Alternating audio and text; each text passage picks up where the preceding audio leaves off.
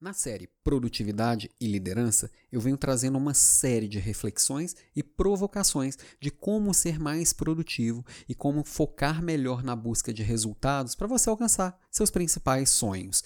Nos últimos episódios, eu venho falando sobre vários tipos de energia e como potencializar cada um deles na busca da mais alta performance. Eu sou Alan Pimenta e hoje no Papo de Líder para falar de equilíbrio e energia emocional, eu trouxe dois convidados muito especiais especiais. Acompanhe aí e depois manda seus feedbacks.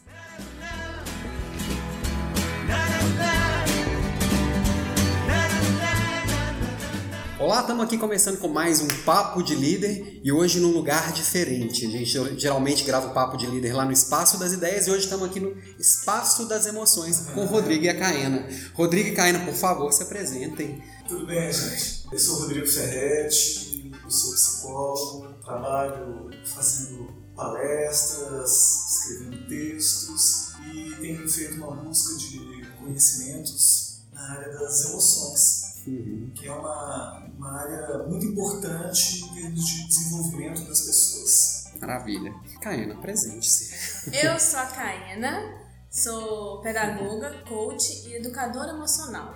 Meu foco são as crianças meu foco é trabalhar e desenvolver as habilidades emocionais das crianças para que elas sejam no futuro, né, aqueles adultos aqueles adultos que estão de bem com a vida, que é o que a gente quer, né? A gente é nisso que eu tô no espaço das emoções, fazendo. é, pois é. Há dois episódios atrás eu fiz um episódio falando sobre gestão física mesmo, da energia física. Eu me senti tão picareta falando de energia física, assim, o que eu sei é o que eu testo em mim. Eu não sou especialista. É a ideia de trazer dois especialistas para falar de emoções. Porque a gente está falando aqui na série Produtividade e Liderança de como que a gente consegue fazer mais com menos. E fazer mais com menos é a gente aproveitar todos os nossos recursos. E um deles é a emoção, né? Porque não adianta a gente ter tá atento com o que a gente está fazendo, tá com a agenda bem organizada, tá com físico e a disposição legal, sendo que dentro da cabeça, dentro do coração não tá tudo muito bem, né? E, e aí eu queria ouvir um pouquinho de vocês.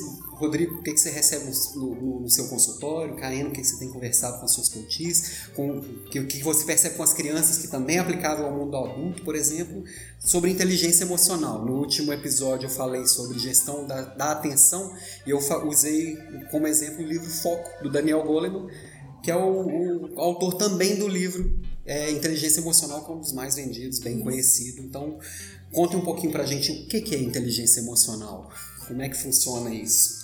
Inteligência emocional é algo que surgiu de uma forma assim mais explícita, digamos assim, com o livro do Daniel Goleman. Ele, quando começou a falar de inteligência emocional com estes termos, ele acabou chamando a atenção para a importância de se trabalhar a gestão das emoções. Sempre se soube, porque a gestão das emoções é um estudo da psicologia, é algo natural mas se tornou algo mais popular.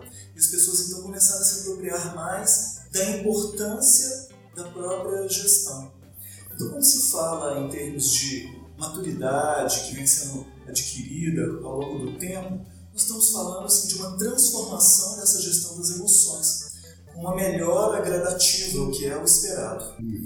Então, sempre se faz a contrapartida do QI em relação à inteligência emocional os dois têm o seu ponto de importância. O QI é importante, já se sabe que o QI também varia ao longo da vida, ele pode ser dilatado com investimentos. O ser humano ele tem a potencialidade de se desenvolver na área intelectual e muito na área emocional. A questão é que quando se fala de relacionamentos, o mais importante diz respeito à emoção, a capacidade da empatia, reconhecer é, sentimentos, de ter a sensibilidade de se comunicar com as pessoas de forma mais apropriada. É, o Daniel Goleman, a gente trabalha na linha do Daniel Goleman, né? Legal. Existem diversas linhas hoje em dia, uhum. diversas linhas, mas no fundo, no fundo, todas trabalham essas cinco competências e habilidades, que é um é reconhecer o que sente, né? Nomear Sim. os sentimentos. O outro, lidar com os seus sentimentos, né? Com o que você aprendeu a nomear e reconhecer. O 3 é você desenvolver a automotivação, que é você, além de aprender a reconhecer, a lidar, é aprender o que fazer com eles, né? Então, como que eu posso, então, cada vez melhor expressar essa raiva que vem, que aparece, ou a tristeza, onde, em quais ambientes, certo?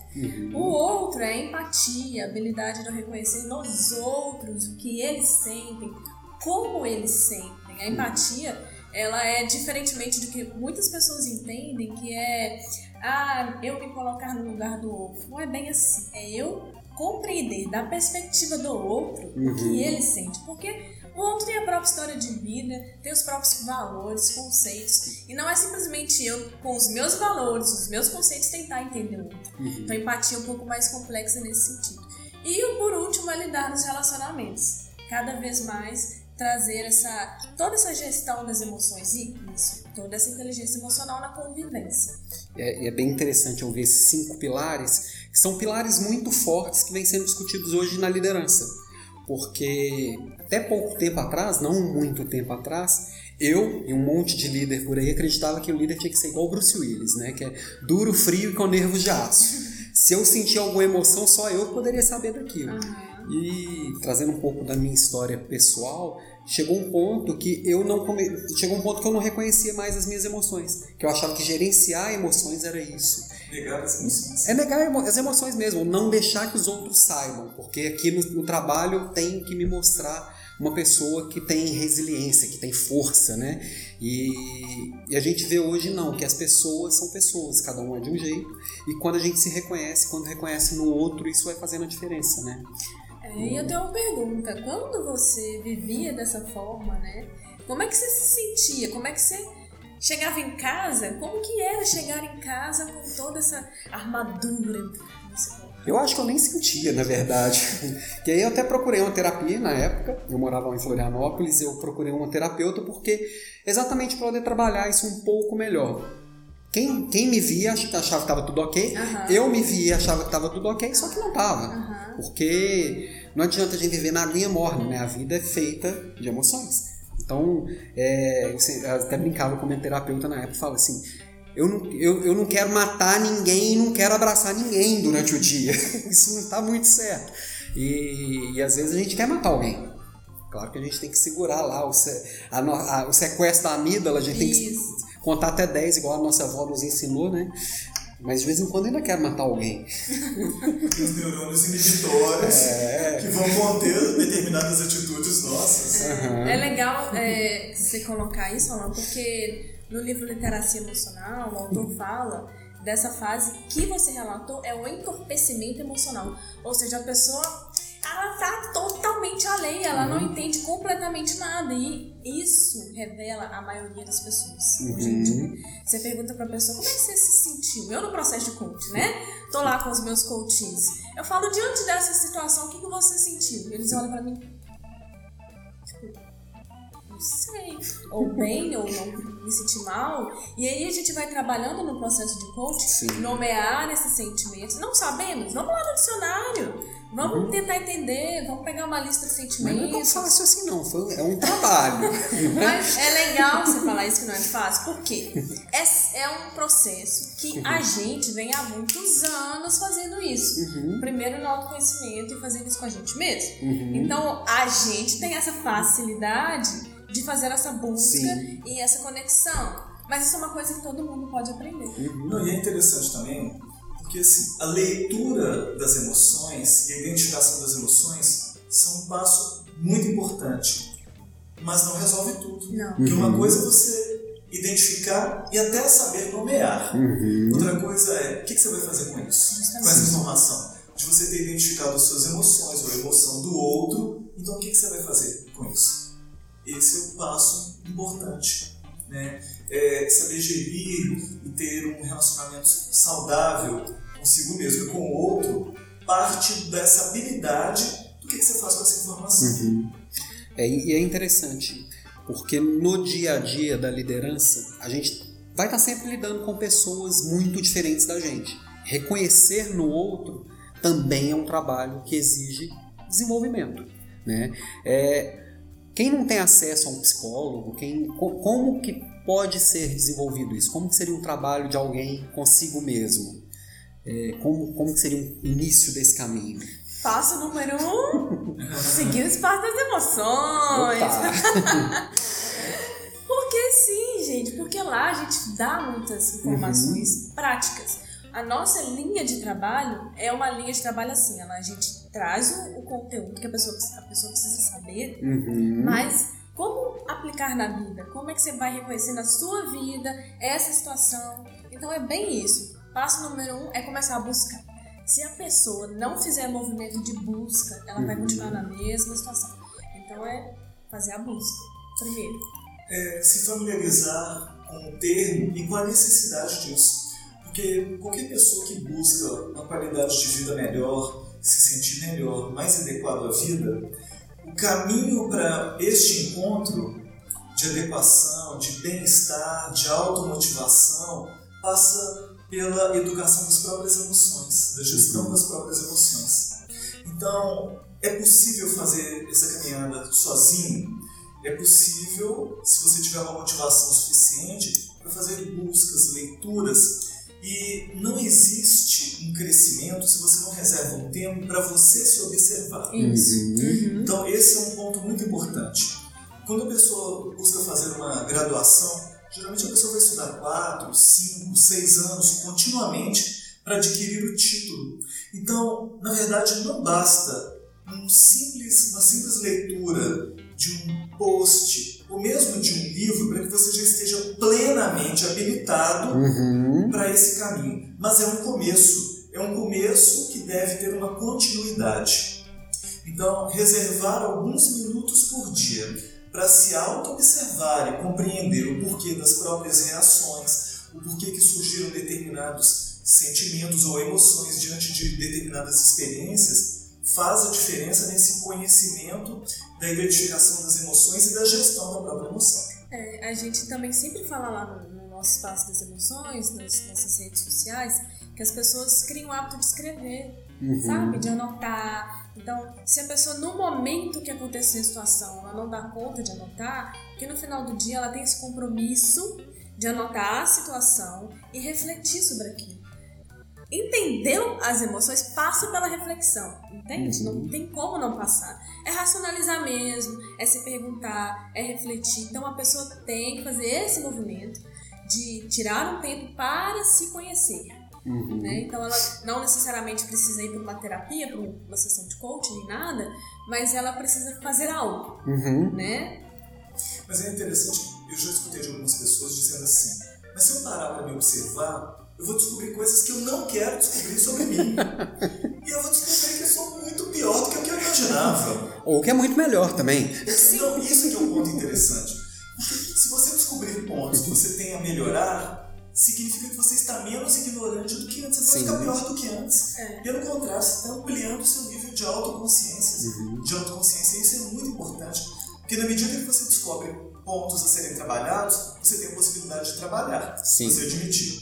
E talvez você também descubra habilidades e potencialidades que você nem imaginaria que tinha. Uhum. E você só vai descobrir se você parar para se observar. Uhum. E descobre. Mas tem uma questão emocional, que é parar de se conhecer, se perceber e trabalhar, mas também tem uma questão física também, né? Pode ter questões hormonais envolvidas, o nosso cérebro ele tem bastante influência também do que, que eu como, do que, que eu faço, de como, como que isso influencia também para as pessoas também buscarem essa evolução de estar com as emoções em dia e com isso eu conseguir construir também uma, uma vida melhor, né? Porque ser, ser produtivo e não é só ser melhor no trabalho, é ser melhor na vida, né? O que, que tem de inter... o que, que vocês teriam de dicas nesse sentido também? Então, é interessante a gente pensar porque todo processo psíquico uhum. ele é orgânico. Uhum. Todo processo emocional ele tem uma base cerebral, bioquímica, neuroquímica. Uhum. Então, nós produzimos neurotransmissores, neuropeptídeos, determinadas áreas do cérebro são estimuladas. Então, a sensação de bem-estar, de felicidade que as pessoas tanto buscam são, em verdade, um somatório de pequenas atitudes ao longo do dia. Uhum. A felicidade ela não é um ponto que está lá adiante para ser usufruída somente quando você chega. ela é, na verdade, uma conquista do dia a dia.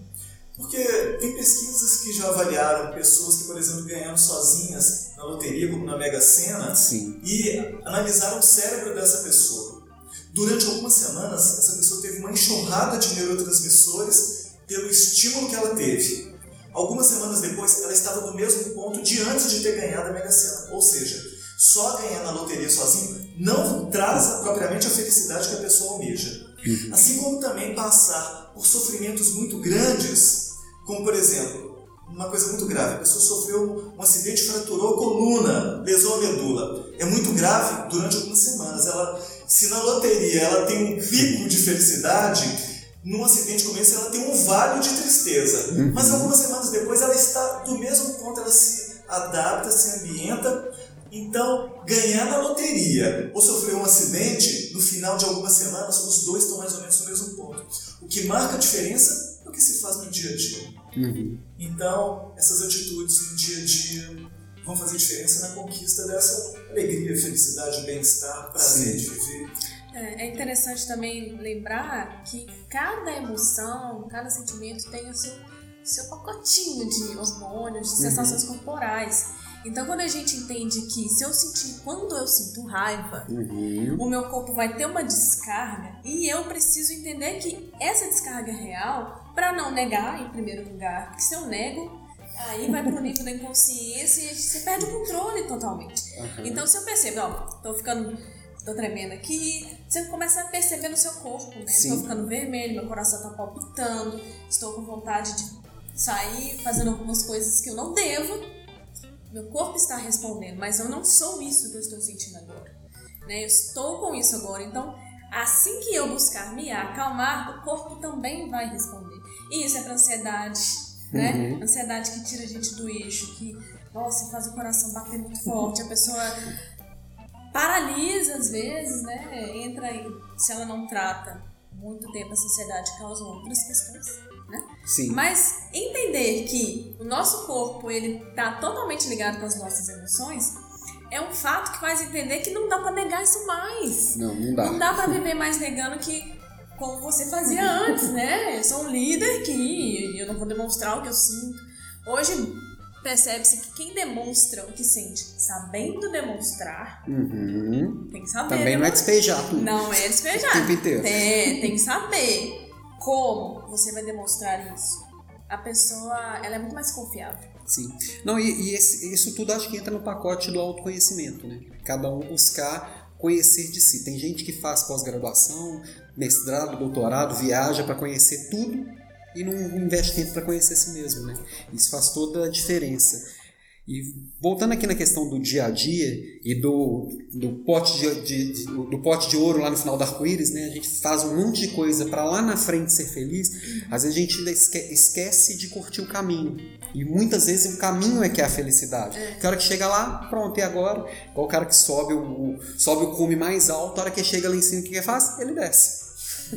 e pronto.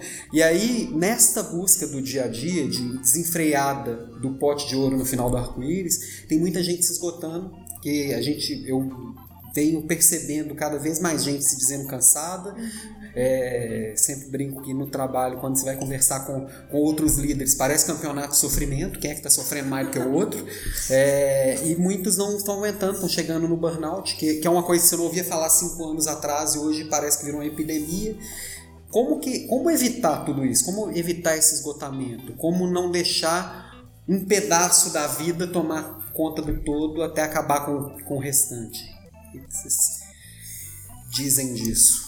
Então, a questão do, do burnout, né, que é um esgotamento profundo que a pessoa passa, ele está ligado a algumas situações interiores e exteriores. Então, no campo exterior, exige muito aquela cobrança de excesso de produtividade o tempo todo, como se a pessoa fosse uma máquina de realização. Só que a gente tem que entender que o psiquismo humano ele é polarizado. Então, é como algo semelhante ao que nós encontramos na natureza. Assim como existe ordem e caos, assim como existe o quente, o frio, polo positivo, polo negativo, masculino, feminino, o dia e a noite, a atividade, o repouso, o psiquismo humano também ele precisa de flexibilidade. Se você polariza demais em um lado, um excesso, eu estou falando do excesso, uhum. um excesso de atividade ininterrupta, a criatura ela vai produzir muito durante um tempo. Mas o que, que acontece é que o corpo fala. E aí, ponto de equilíbrio, se você pegar um pêndulo, se você polariza para um lado, quando você solta, ele não vai ficar no meio, que é o equilíbrio. Ele vai para o outro polo. Uhum. Então, o burnout, ele é o avesso da produtividade. Sim. Então, se a pessoa não conseguiu encontrar um ponto de equilíbrio entre produzir e reabastecer-se de energias, entre atividade e repouso, o excesso vai ser pago depois com a incapacidade de produzir, de trabalhar, de seguir adiante. Uhum. Aí, o que a pessoa antes fazia sete dias por semana, 24 horas por dia, ela vai chegar a um ponto que ela não dá conta de levantar da cama. Sim. Então, o excesso de cobrança das organizações, do mundo, faz com que as pessoas tendam a ter esse tipo de movimento. Esse, esse é um ponto. Mas um outro ponto que também acontece muito é que as, as pessoas muitas vezes tendem a mascarar determinados problemas e dificuldades. Então, muitas vezes, para não deixarem vir à tona a própria dor e o próprio sofrimento, mascaram isso com o excesso. E aí pode ser o excesso de trabalho, o excesso de atividade física, ou um outro tipo de vício qualquer. Pode ser álcool, drogas e por aí vai. No caso do burnout está muito associado ao trabalho. Uhum. Então, o trabalho em excesso ele pode estar mascarando uma dificuldade de relacionamento social, de uma autoestima baixa, de uma dificuldade na vida familiar uhum. e de outros problemas. Então, a pessoa, em vez de dar conta de assumir e lidar com aquilo, ela foge para o excesso do trabalho para não ter tempo de pensar naquilo. Mas é uma, é uma fuga que, é, que não resulta naquilo que a pessoa espera. Ela se anestesia durante um tempo, mas depois aquilo vem à tona de uma forma muito mais forte. Sim. Mas aqui, Ana, quando você fala assim que é uma competição, né, de quem tem mais, quem tá mais cansado, quais são as falas? O que, que tem na fala, nas falas dessas pessoas? É muito, parece que é muito uma coisa de se provar resiliente. Hum. Tipo assim, passei por uma dificuldade, mas sou aqui inteiro. Trabalhei até 4 horas da manhã, mas estou aqui inteiro. Estou entregando, estou fazendo. Então, assim, essa questão de ser resiliente parece que virou uma obrigação no dia a dia. Só que a gente é emoção. E assim, ser resiliente é inteligência emocional? Também é um retrato? Ser resiliente, essa cobrança por ser resiliente, será que não vai levar ao burnout também? Então, é, ser resiliente é bom ou é ruim? Acho que, como é. tudo na vida, é. depende do quanto, né? Tem que entender as intenções. É. Tem que entender os porquês, os paraquês. A pessoa está utilizando das, das abordagens, das características, Sim. sabe? Ela tem que. Ela quer ser resiliente para quê? Para mostrar ou para. Acho que é para mostrar que aguenta mais. Eu é... aguento mais que o outro. Então será pode contar isso... comigo que não me manda embora não, porque eu aguento. Mas será que isso é resiliência, né? Eu a questão é essa. mais como uma questão de resistência Sim. que resiliência. Pois é. É como aquele lutador de boxe que tá tomando soco ou tá cansando de bater, ele ainda não caiu. Uhum. Isso não é resiliência, não, é resistência. Sim. Daqui 20 anos, o que vai ter Alzheimer é o que, tá, que mais apanhou. Ele pode ter ganhado um monte de campeonato, mas não vai curtir muito tempo isso não. Bom, gente, acho que falamos boas coisas, acho que temos assunto aqui para outras outros carnavais. É e, bom, fale um pouco aqui do Espaço das Emoções, como é que quem gostou de vocês acompanha o trabalho de vocês, como Contem pra gente o que, que vem por aí com o Espaço das Emoções, o que, que vem de legal, enfim. Diga para todo mundo aí como, como seguir, como acompanhar e como aprender um pouquinho mais com vocês. Diga-me tudo nesse é... Isso aí. Olha, o Espaço das Emoções ele começou simplesmente na, na internet, uhum. certo? É, espaço gente... virtual. É, um espaço virtual. E agora então, físico. É, então, a gente tem lá no Instagram, no Facebook, no YouTube e agora no WhatsApp. Hum. Então é espaço das emoções ponto oficial, tudo junto e a pessoa acha. Segue lá, porque a gente está com muitas dicas. E agora, Uhum. a gente está com esse espaço físico, essa sala, que tem o objetivo da gente promover cursos, rodas de conversas, cafés e principalmente agora o trabalho com as crianças, certo? Porque no virtual não tem como trabalhar com as crianças. E a Tia Caena agora está nativa, cheia de energia, Maravilha. para trabalhar essa educação emocional com as crianças, que é o nosso foco maior, que é a educação, Uhum. né? Educação tanto dos pais quanto das crianças, para que tudo isso que a gente está discutindo aqui, esses líderes que estão com todas essas questões, essas crianças de hoje que trabalharem as suas emoções, quando forem líderes, elas vão estar muito melhor resolvidas.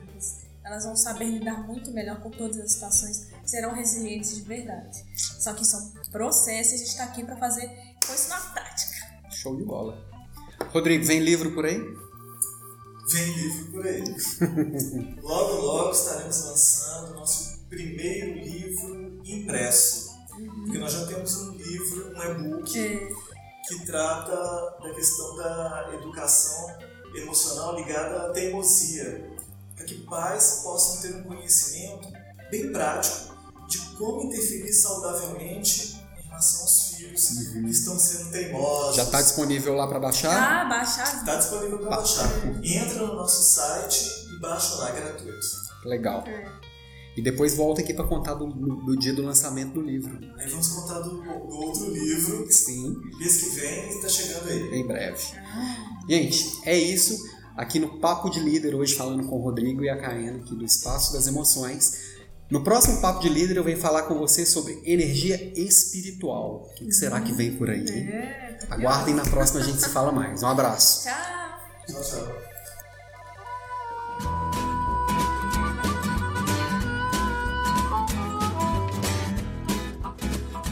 Este foi mais um Papo de Líder. O Papo de Líder você acompanha pelo Spotify, pelo Deezer ou por qualquer agregador de podcasts, pelo iTunes, pelo Google Podcasts ou mesmo pelo YouTube ou qualquer rede social. Estou no Instagram, no LinkedIn, no Facebook ou no blog www.desenvolvimentodelíderes.com.br. Sua opinião também é bem legal. Traga seu feedback, traga sua ideia para próximos episódios que eu vou ouvir com carinho, vou acolher com carinho e trazer aqui nas próximas edições cada dia melhor, ok? Um abraço, obrigado pela audiência e até breve.